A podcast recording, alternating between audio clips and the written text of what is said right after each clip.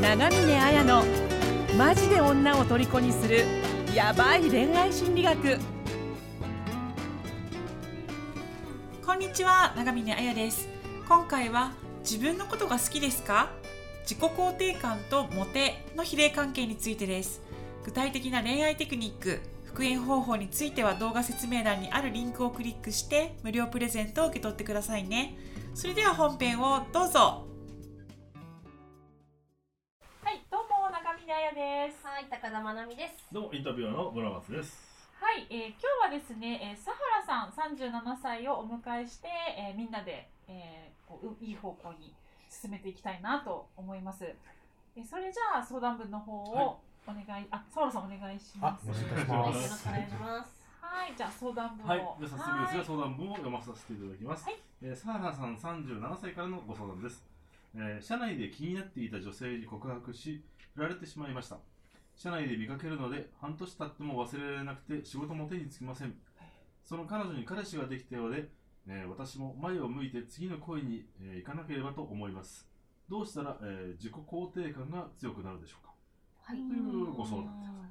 はい、ありがとうございます。なるほど。え。久しぶりにさっぱり終わった。さっぱり。ちょっとね、短くて申し訳ないです。なのでこう具体的にね、ええ。こういろいろ聞いてた方がお力になれるので、質問をはい。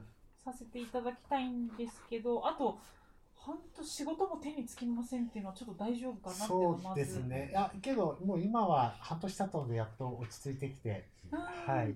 最初は大変でしたけど、あ ちょっと企画の仕事なので、ーはい。うんちょっとあの少しあの2ヶ月ぐらいは手につかなかったんですけど、うんはい。クリエイティブな感じの仕事。そうですね。頭使う企画書とか作る。企画書が全然違う内容彼女のいいとこみたいな。どうやって立て直していけばいいんだろうみたいな。クビになりますわ。う んそうですねへなるほど。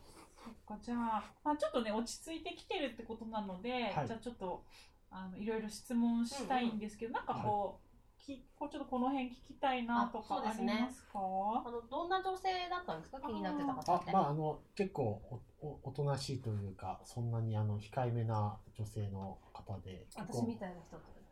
そうですね、はい、そこ、そこは味方してあげましょうよ。ごめん。ごめん。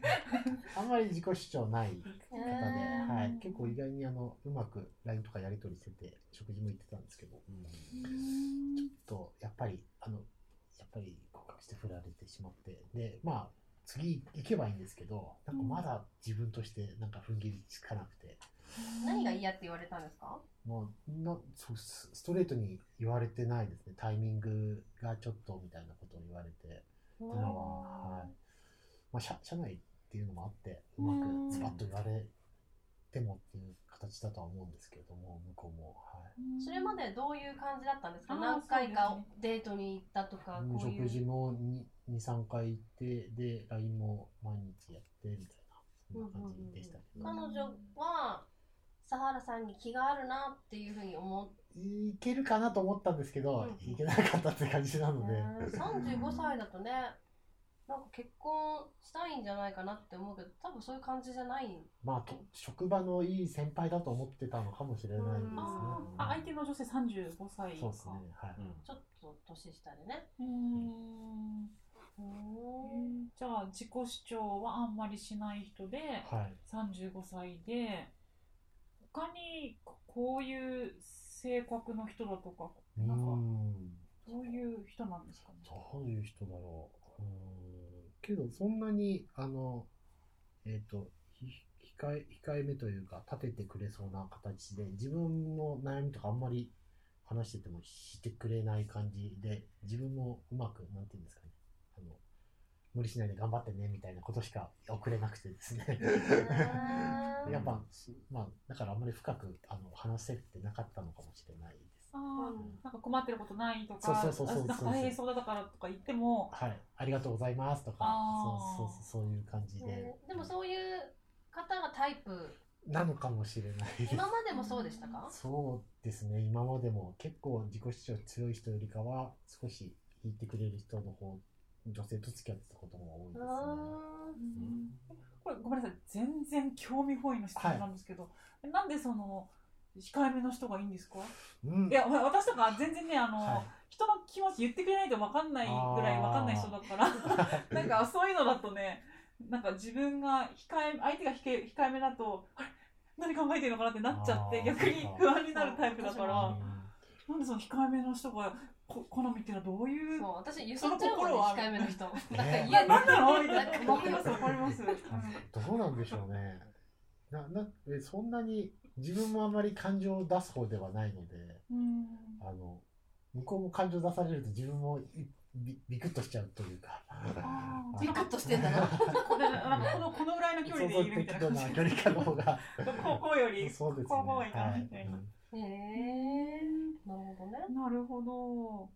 うん。なんかでもそれはご家族の関係をあらかじめ聞いてるんですけれども。あそうですね。そこかからら分かりそうですね。両親は共働きで小さい頃からコミュニケーションあまりありませんでしたと。うん。家族で何かイベントをしたという記憶がない。うん。え？ないですね。おななんだ旅旅行に行行ったりとかあんまりいないなかったですね。共働きだったので。お誕生日会するとかそんな感じですいやかないですね。特にあの。あの1万円渡されてみたいな。誕生日に好きなもの買っていいよっていう渡されてみたいな。へ別にそんなにあの辛くもなかったです。しお金渡されて好きなもの買えるので。うん。まあそうですそのよね方がその方がいいやっていうところでしたんで、うん。はい、私なんかそんなにそのコミュニこ交流がないだけで別に親が愛してくれてるっていうのはなんとなく感じそうで取れるしっていう。すね。はい。別にそんなにあの何かあの嫌われてるってこともなかったですし、うん。そうですなんか結構この恋愛相談でいつも家族関係って必ずねき聞いて今その恋愛の傾向があんまりその感情を出されると引いちゃうっていうから、うん。距離がある関係の方がいいっておっしゃったじゃないですか。はいこれ親子関係を見ると分かるって言ったのは結構これ知っておくといいと思うんですけどあの親子って人が一番初めにこう親密な関係を取る人ですよね、うん。この関係性がその人の習慣になるから同じように恋愛か自分が恋愛となる対象の人だったりにそういうそのコミュニケーションの仕方だったり距離の取り方をする傾向が人はあるからだからそのコミュニケーションを密に取らないなんか1万円くれるじゃないけど まあそういうのがあの一番しっくりくる関係性の形だと思ってるから多分そういう人を選ぶっていうのはあると思う。し,、うんしね、そういう方が合ってるってのもあるとは思うんですけど、うん。うそうですね。あとは何かありますか？そうそういう関係で進展ってできるんですか？そういう関係から始まってなかなか進展しそうにない感じが。フックしにくい感じしよね。ないですよね、うん。ちょっと。あなんかうん親密なんかあの好きな人にはやり取りはするんですけど、うんうんうんなんかそこまでほ本音は言言わないというか、あんな本音出ないマン出たのここにもいるそうですね。だから。女性女性の方も本音が出ない感じ。で出てないかもしれないです。まあ自分が本音言ってないから向こうも出ないっていうこともあると思うんですけど。うんそれは。うん。オープンにした人のところにやっぱりオープンな人が来るというか。建前しか言ってないから。じ自分のことにオープンになれない感じですか？それともなんか違う題材があるのにそのことに対しても感情が出さない感じですか？うん自分のことにオープンになれない方が多いかもしれないね。何かあのニュース見て、俺こう思うんだって言ってそれについて相手も言ってくるみたいな。そういうことは？スムーズに。あんまりそそういうことも自分の意見もあんまり言わないというか。自分のことは難しいんだけど物事に対しての意見を言う人っていてうん。そういう人ってそこあから切り崩していくと自分のことも話せるようになったりするんで。うん。うんうんうん。そっちもそうですね。ちょっとなんからしいこといや違う。違う。村本さんも自分ないのに。言った何が自分ないのに。さ失礼だ。失礼だ。でも傾傾向は似てると思う。いやいやいや失礼だ二人揃って。いやちょっとあんまりそのね、一気に距離をっていう感じじゃなくてちょっと遠くからね。そうそうですね、ええ。こう草草の中からこうじゃあちょっとわかんないですけど。上っ面だけあのいいいい感じなので。いや本当はブラックサハラさんがいるってことですかいやでもね、自己開示が嫌なわけじゃないと思うんですけど、多分苦手というか、わやり方わかんないだけだよね。そうかもしれないですね。うんこれ結構難しい。別にねその自己開示をしなければならないっていうわけじゃないんだけどううんなんかこれどうなんですかね。なんか不思私も不思議だな。なんか不思議だなっていうか こうなんお互いある意味しなんか心に秘めた者同士がこうずっといるわけですよね。はだから、うん、それでうまくむ終わっていく、こう、ちゃんちゃんみたいになる場合もあるけど、うん。ね、なんか、うん、なんだろうな。なんかずれてるのに全然知らない、なんだろう。か家族だったら、もうはい。家族だからっていう枠組みで、なんとなくその、うん。仲良く分裂してはいけないみたいな、なんかそういう目に見えない、まあ、社会の空気があるからその中でもやってこれはしたけど、そのね恋愛とかい今の時代もいろんな人がいる、結婚しなければならないとか、ね、そういうこうなんて価値規範みたいのが枠が取っ払われちゃってるから、うん。なんかね、2人をつなぎ止めるものってここにどれだけの絆がね交流し合ってるかってとこによるから。うん。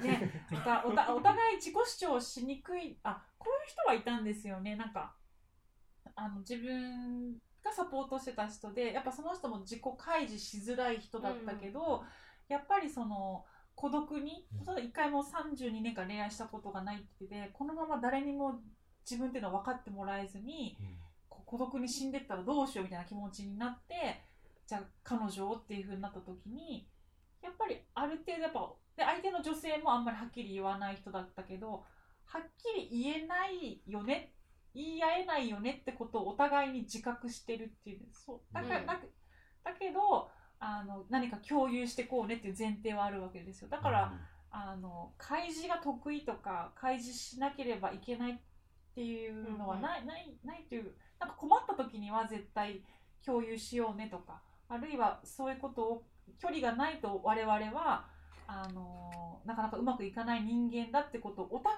いが分かってるからすごくうまくいってるんですよね。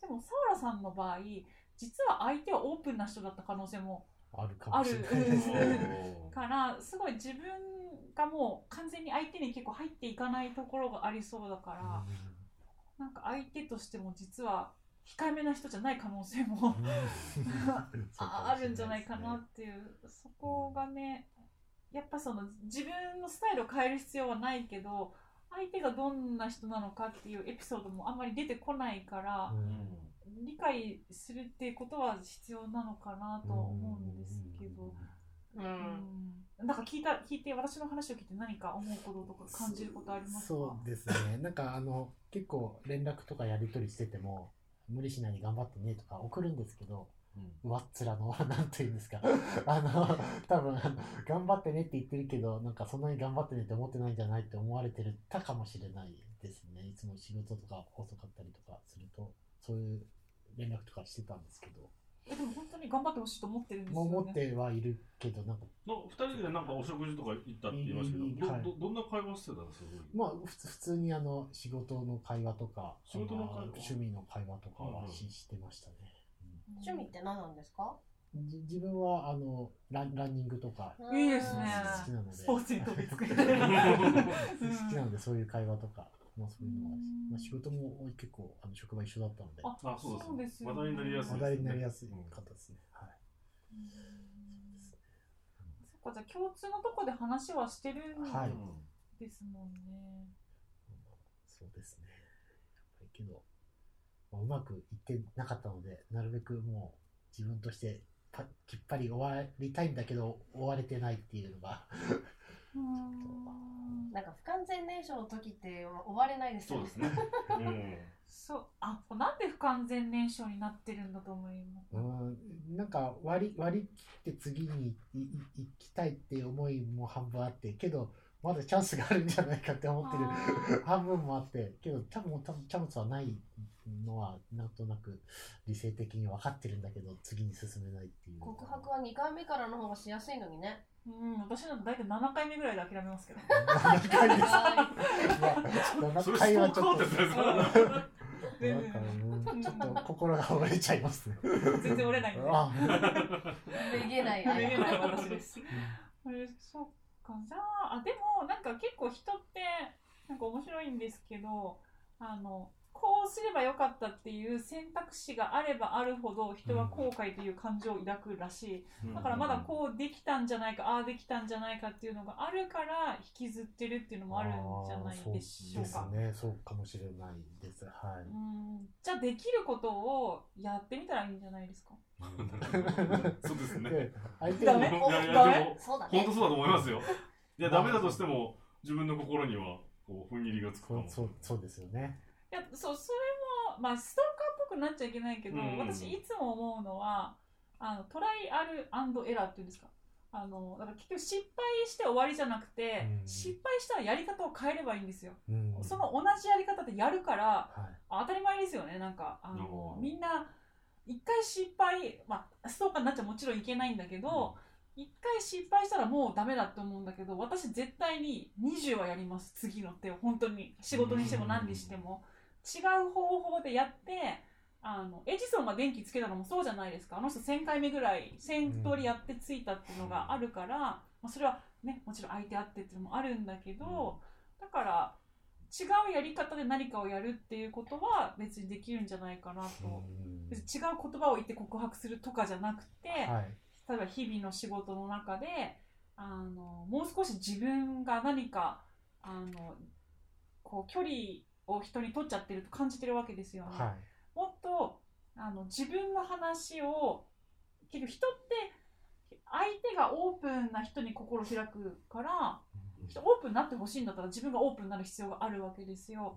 だからもう少し俺仕事忙しくてたとか俺やっとこれ終わったんだって自分の話をするっていうやり方をやってみようとかっていくつか挙げられると思うんですよ、LINE 見たいな。あ LINE ちょっと講習会で見ちゃいましょう。見ちゃいましょう、うん、何喋ってたんだろう。な。なんかすごいね。あれこれなんかあのね取引先の人ですからね。そう。そんな感じになっちゃってるのかもしれない。あれだったらどうしようかなみたいな。ありますけど。そうですね。うんでなんか自分の話しすぎると相手引くっていうのもなんかよくネットとかで書いてあるじゃないで自すか。分の話しかしないですよ。なんかあれね自分言ってんのに間違いっていうのもあるけど。自分聞いといて答えて聞いてないですよね。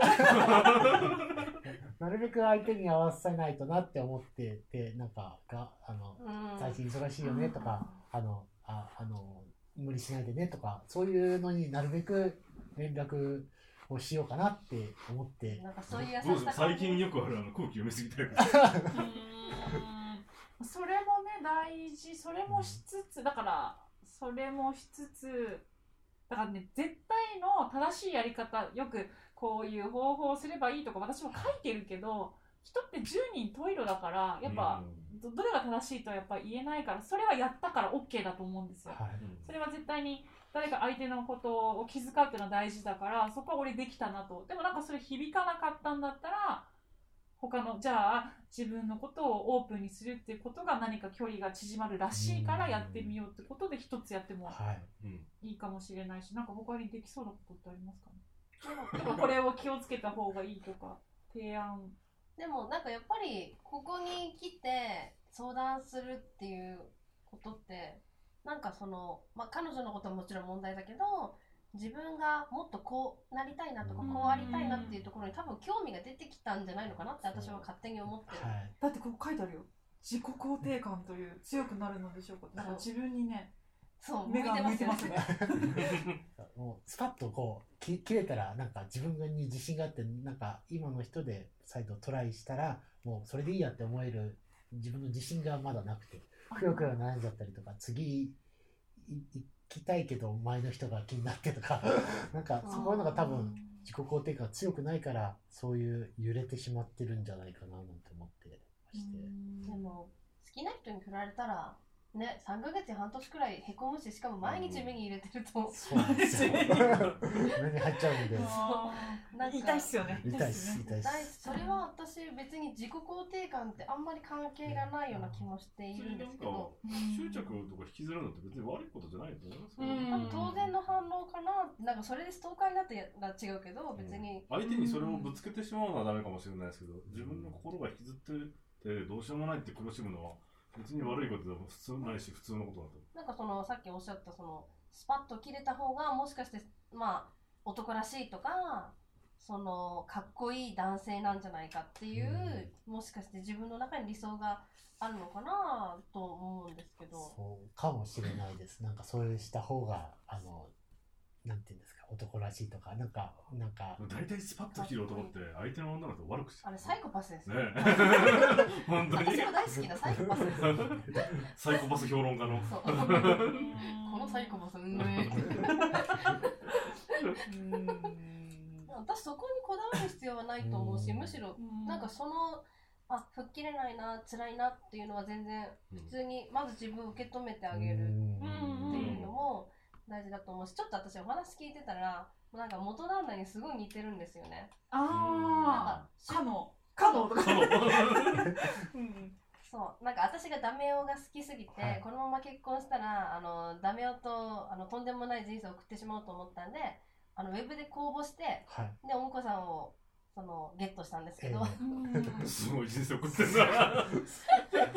釣れたみたい釣れな。たみたいな。フィッシュってやったんですけど。でもやっぱり私は自己主張がすごく強いから、でこういうことやりたいっていうのもはっきりあるから逆にその元旦那の方はすごく気使ってくれてすごく主張はないけどなんか愛菜ちゃんの言うことすごくいいねみたいな感じの人で、うん全然その反対意見とかも言われたことなくて、ただなんかニュースとか見ててもいやこれひどいねこいつどうもみたいな。うん。どうだろうね？みたいな。な すかそれ？そんな感じの人でで、まあ、優しくてすごく癒されてたんですよね、でもなんかそのすごくやっぱり控えめな人だったんですよ。で、まあ、そのなんだろうまあ私はなんですけどね。そのやっぱりその精神的なつながりがどこでこう強く結びつくかっていうところでやっぱり次第にそこがほころびが来ちゃったのかなっていうところもあるし、なんか私はオープンにしてるまあ言いたいことしか言わないんでそうなんだけどなんか壁に向かって話しかけてるような寂しさに途中に変わってきてなんかそのテクニックとして共感してくれるとか疲れてるのとかって言ってくれるんですよ。で彼もそういうのが大事だって分かってるんだけどなんかその実が伴ってないっていうかなんかそうだね。辛いね。みたいな。そうそうそう。そうパスかな。なんかだんだん悲しくなってきたところもあってでも別にだからといって自己改革しなきゃいけないってことでも別に佐原さんはそうそうしなきゃいけないってことでもないしそういう距離感の人とうまくやればいいだけだしさっきあやさんも言ってたけどうん。佐原さん、自分で自分がどんな人だと思います？自分、上っぺらはうまいタイプだと思います。でもさっきからさっきから言うけどなんかブラックサハラがねなんかそんうわいい言い方すると世渡り上手なんだ世渡り上手だと思います。いやだからね私はこの人を DV 男に仕立て上げるダメですって。頑張りたいって言ってんだから。ダメかあの闇に引きずり込むそうですね。こんなこんなみたいな本音は言いあんまり言いたくないというか、あの、本音出したら向こうがどう反応するんだろうとかってビビビっちゃうというか、ああの、でなので告白とかなんかそういうのとか、あの、いや、それは違うと思いますっていうよりかは、まあ、あの、いやいや、こういう方向もあるよみたいな、ちょっと、ちょっと拒絶するんじゃなくて、うまく誘導したりとか、あ。そういう方の方が。影の支配者かもしれない。ちょっとあの、あの、モラハラのそしたりかもしれないですね。うんなんかこういう武将いたなんか武将の側近みたいな人ですよね。あうんまり自分の意見は言わずというか、察してもらうみたいな方の、そうだ影の支配者なんかね、主が殺されても次の主にいるみたいな。で、そう。いやいや、そそんな、そんなあの、悪人にどんどん。そ最近、思い最近あの相談者使って妄想するの話ですよね。すいません、すごいですよね。あなんかそのどうしていきたいかっていうのを、うんまあ、その事象としてはあじゃあ次に行きたいとかすっぱり別れうんうんうんやっぱり、えっと次に行けるような自信持ちたいとかっていう、はいまあ小目標というか、うんっていうのはまあそれはいいと思うし、うん。目の前の課題としてなんかまあちょっとしたハウツーみたいなものは多分言えるかなとは思うんだけどなんかうーんそうだから佐原さんじ自身がどうなっていきたいのかなって。どうなっていきたい？そうあと一つどうなっていきたいっていうのも大事だしその表面的で上っ面だってはい。こう,、こう迂回してみたいな、うん。そういう自分のことをを愛してますか？自分はそういう自分が好きですか、うーんすあのいや好きではないかもしれないです。なんか自分の言いたいことを言えればもっと楽なのになって思いますけど、うん。それはそれで衝突するのめんどくさいなって思ったりとか半々ですね。どうですか？楽な人生ですよね言いたいこと言うって。そう私ね多分ね自己肯定感を履き違えてて自己肯定感と、あのえっ、と自己有用自己有能感ですね。うん自己有能感違って自己有能感のことを言ってて、うん自己その有能感っていうのは人と自分を比較して人から客観的に見た時に自分が能力として優れてるかどうかっていうことですね。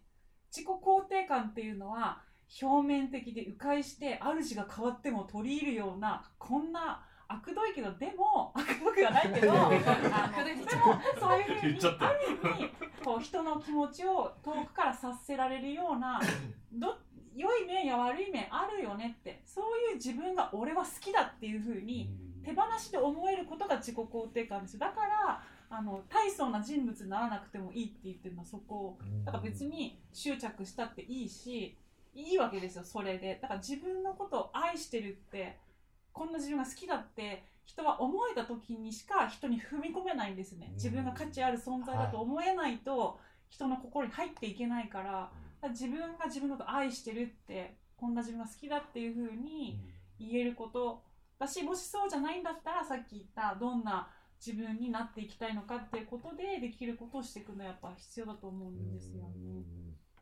確かに。そうかもしれないです。そんなに、まあ、今の自分好きなわけでもないので。なんかでも転換期なんじゃないですか？なんか窮屈な服を着てるような違和感がその彼女をきっかけにうん。出てきて問題はやっぱ彼女っていうよりはそのなんかやっぱりこれここじゃないんじゃない？この服じゃないんじゃない？みたいな。脱ぎ捨てて去っていく姿が浮かんじゃってすいません。でもなんかなんかあのなんでしょうねガンガン本音言ったら毒舌キャラでなんかすごい人気になりそうな感じも しますけどいやいや。職場とかで、うん。まあ、そこはまあ、仕事なので、もうちゃんと。じゃあプライベートはどうですか、うん。プライベートはおお酒飲めばあの大丈夫なんですけど それ以外は全くあまりあのほとんど。お酒飲んだらなんかね、本音が溢れ出すみたいな人はみたいな。本音酒そうそうですね。なので 三人目なのかおかしくなっ。今日飲んでないですけど飲んでねないでもなんかかわ私私がよくやってるのは何か自分がするじゃないですか、はい。例えばあのあこれ自分この行動どうなのかなって迷う時に、あの私はこれをしてる自分のことを愛することができますかっていう質問を必ずするようにして、はい。例えばうんなんかこう今日はあこれうんな何がいいんだろう。な 例えば、えー、とそう相談に対する回答があのなんか自分っぽくないことを言ったなとかなんか迷う時ってあるじゃないですか、はい。その時じゃあそういうふうにしてる自分のことを自分は愛せるか好きかっていうことを聞いたと自分に聞いた時にあそれは愛せないとかっていうのが出たら愛せる自分になっていく。あじゃあどうしたら自分この時の場面でどういうふうにしたら自分のことを好きになれたかなって確認するようにしてるんですよ。あやっぱしズバズバ嫌われても言うってことだない。いやたチャンネル登録数なんてとか。なんかそうそういうふうに落ち着くわけですよ。わかりますか？なんとなく、個は。い人的な話。に個人的だけどそういうふうにいつも確認する、うん。そうすると自己肯定感って自分が好きな自分に自然になっていくから、うん、だからそれはすごい地道なものではあるけどいい方自分を好きになっていく一つの方法かなっていう。うん。だから私もなんかねこの恋愛がうまくいくっていうよりもやっぱその服あのぜひ脱ぎ捨てて この服がねなんか合わなくてそうですね。うんちょっと。違う服そういうきっかけななんじゃないかなっていう気がしますけどね。今はね白いお洋服着てるから次ブラックサハラ黒い服ね、ぜひ黒い服でそうですね。ここれこれとかで人の服着て帰っちゃってもいいしはぎ取って剥ぎ取って、おいはぎじゃうんうん確かに。なんかまだ自分の中で自信を持てた行動ができてなくて、相手に合わせちゃうっていうのは、なんか課題の図書でもあった通り、うん。相手がどう思って、ね。そうそうですね、はい。あの、そういうのもあった通り、なんか自分、相手がどう思うんだろうとか、あの、相手が、あの、どういうふうに言ったら相手に嫌われないんだろうみたいなことばっか考えちゃって、うん。自分がどうしたいのかとか、自分がどう行動したら好きになれるのかっていうのは、あんまり今も考えられてないかもしれないですね。うん。なんかちょっとずつそういう方向に踏もうかなみたいなのもありますか？ちょっと相手の様子見ながらって形ではありますけど。あれ？じゃあちょっとねまた懇親会でこはい。う練習の場にしてもらえるとはい。い。いかなと。はい。はい。じゃあ今日はこんな感じで。ははい。い、どうもありがとうございました。ありがとうございました。はい。ありがとうございます